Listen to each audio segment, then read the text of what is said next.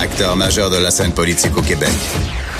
Il analyse la politique et sépare les faits des rumeurs. Trudeau le midi.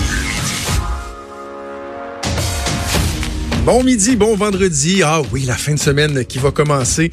Euh, Pour certains même, c'est peut-être déjà débuté. Pour d'autres, ça va se faire au cours des prochaines heures. En tout cas, j'espère que vous aurez euh, un beau week-end, week-end du Grand Prix de Formule 1 de Montréal, le Grand Prix du Canada qui va se dérouler à partir d'aujourd'hui. Donc, vendredi 7 juin, mon nom est Jonathan Trudeau. Bienvenue dans Trudeau le midi. On va se présenter. Peut-être qu'on se connaît pas. Enchanté de faire votre connaissance. Euh, bienvenue à Cube Radio. Euh, on va euh, plusieurs plusieurs sujets au cours euh, de la prochaine heure. Premièrement, c'est vendredi, donc on essaie d'être un peu plus léger là, vers la fin du show. Avec Véronique Racine, on va parler art et spectacle. Il y aura euh, bien sûr la chronique de Vincent Dessu- Dessureau, sa chronique du vendredi. Toujours des sujets euh, très intéressants à aborder avec Vincent et surtout dans une quinzaine de minutes. Euh, Françoise David, oui, l'ancienne co-porte-parole, co-chef de Québec solidaire, mais qui est actuellement vice-présidente du mouvement Démocratie Nouvelle, va venir nous parler de la fameuse réforme du mode de scrutin. Je vous invite à écouter l'entrevue. Je pense que ça va être intéressant parce que ces gens-là ont publié un sondage ce matin, ont rendu public un sondage qu'ils ont euh, commandé à Léger Marketing. J'ai beaucoup de son, beaucoup beaucoup de questions euh, par rapport à ça et euh, je pense que ça va être bien intéressant de d'échanger nos idées, nos points de vue avec euh, Madame David dans une quinzaine de minutes. Sinon, pour commencer, je vais vous parler d'un truc qui vient tout juste de sortir. Merci à, la collègue Marie-Pierre qui m'a envoyé ça. Je trouve ça bien intéressant. C'est sur le site de Radio-Canada. Alors, euh, on donne le crédit. Radio-Canada qui a sorti ça. Ça se passe dans l'Outaouais. Euh, plus précisément à Luco. Lucuo, je sais pas comment on les appelle, hein, Luco, Lucuo, l'Université du Québec en Outaouais. Et euh, ça s'est passé au cours des dernières heures et déjà c'est rendu dans les médias. hein, ça va tellement vite de nos jours. C'est euh, tout le corps euh, professoral qui a reçu dans leur boîte courriel un lien vers une vidéo. Je vais vous en faire écouter un extrait, mais juste avant vous dire un peu de, de quoi on parle, on nous dit qu'il existe un programme qui a été mis sur pied à l'Université du Québec en Outaouais qui s'appelle Expérience étudiante exceptionnelle, E3. Et ça, ça vise à améliorer l'image de l'université, puis également pour aider l'institution à recruter du personnel. Donc, on joue, c'est un, un peu du marketing. Euh, on veut euh, améliorer l'image, etc., pour, euh, pour être attirant, puis avoir une bonne réputation, ce qui, ce qui est tout à fait louable en soi. Et là, donc, ces gens-là reçoivent dans leur boîte courriel un lien vers une vidéo. Et là, euh, je vous ferai pas jouer la vidéo là, parce que ça dure quatre minutes.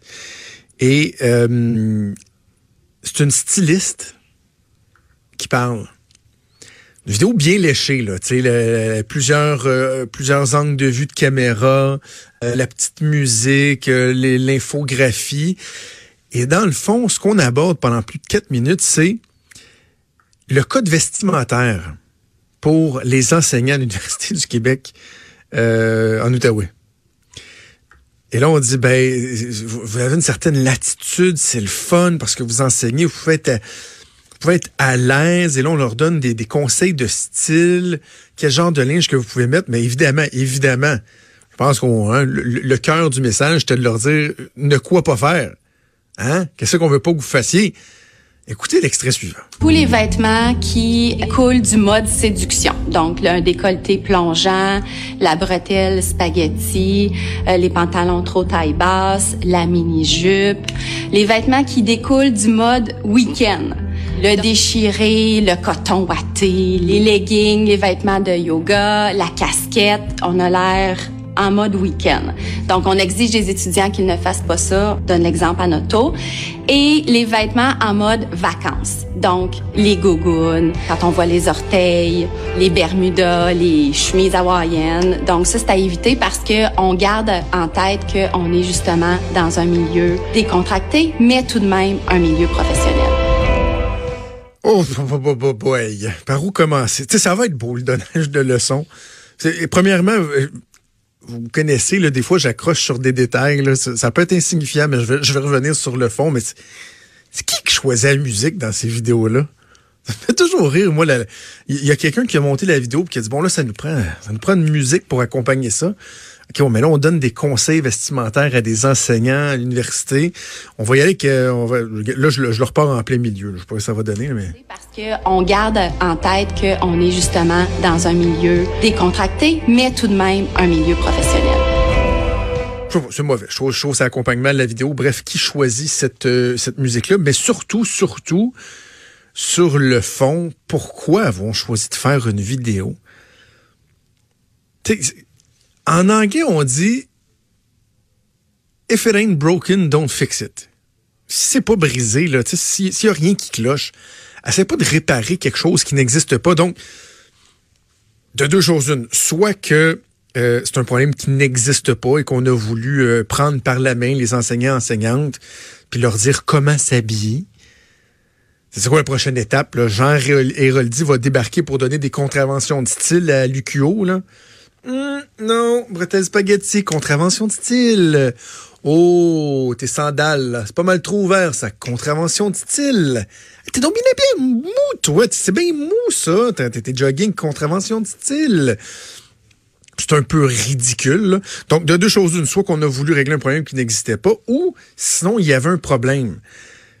Est-ce que, est-ce que vraiment il y avait un problème généralisé à l'Université du Québec en Outaouais où 50 des, des, professeurs euh, femmes euh, étaient beaucoup trop sexy, par exemple, ou habillés trop en mou, que les hommes venaient travailler, je sais pas moi, en camisole, avec des petites shorts moule poche.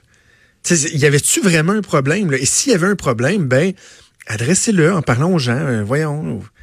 ça peut être une note aussi nous avons remarqué dernièrement qu'il y a peut-être euh, euh, un certain laxisme au niveau euh, de l'habillement des, professeurs. Vous savez, il n'y a pas de code vestimentaire, il n'y en a jamais eu. On n'a pas l'intention d'arriver avec un code vestimentaire, mais on vous demande d'utiliser votre jugement, faire preuve de bon goût, puis faire un peu attention. Puis ceci est un mémo signé par la direction. Merci, bye. On a senti le besoin de faire... C'est vous combien ça coûte faire des vidéos comme ça? Les vidéos corporatives, j'en ai déjà fait là, à l'époque où j'étais dans le privé. J'en ai fait aussi en, politique. Ça coûte des milliers des milliers de dollars. Là.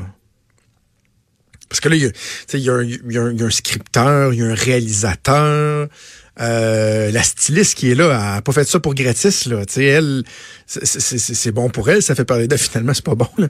Mais dans sa tête, c'est bon pour elle, mais elle demande un cachet assurément. Puis, faut-tu vraiment avoir rien à faire? D'ailleurs, le, syndicat qui, je vous dis tout de suite, le syndicat qui a dénoncé avec véhémence cette démarche-là, et rapidement, la vidéo a été retirée. Donc ça, ce que je vous ai fait jouer là, c'est qu'il y a des gens, évidemment, qui ont, enregistré la vidéo, qui l'ont extraite euh, de la chaîne YouTube de, de l'UQO, mais on dit que déjà, ça a été, euh, ça a été retiré. Puis le syndicat remarque dans les... euh, je vous dirais, je, je suis pas le je suis pas le premier là, à monter euh, aux barricades à créer au, sexisme systématiquement. Je trouve que des fois, on, on en fait trop. Mais on remarque quand même que, avant de parler des, des, des, des bretelles spaghetti, on dit dans la vidéo, il ne faut pas être en mode séduction avec des petites bretelles. Wow, un instant, là. Est-ce qu'une enseignante qui met des, petites bretelles, mettons une camisole très sexy, le décolleté plongeant, petite bretelle, on pourra ensemble convenir que c'est pas nécessairement adéquat dans le cadre d'une relation professeur-étudiant, euh, mais de dire qu'on est en mode séduction, c'est de laisser entendre qu'une femme qui ferait ce choix vestimentaire-là le ferait uniquement par... Euh, pour séduire, pour séduire les jeunes. Voyons, c'est un peu ridicule. C'est un peu ridicule. Alors, quelle initiative un peu débilitante de la part de l'Université du Québec en Outaouais d'essayer de dire à des professeurs, ce sont des gens qui enseignent à l'université, qui ont un bagage de vie, qui ont de l'expérience. Moi, moi, je m'attends, je, comprends qu'il peut y avoir des... Mais de façon générale, je m'attends à ce que un professeur à l'université, une personne qui euh, a un certain jugement, qui d'aller leur dire voici comment vous allez vous habiller, quoi mettre, quoi pas mettre, pour favoriser une meilleure relation avec. On, on, on est-tu vraiment rendu là, là?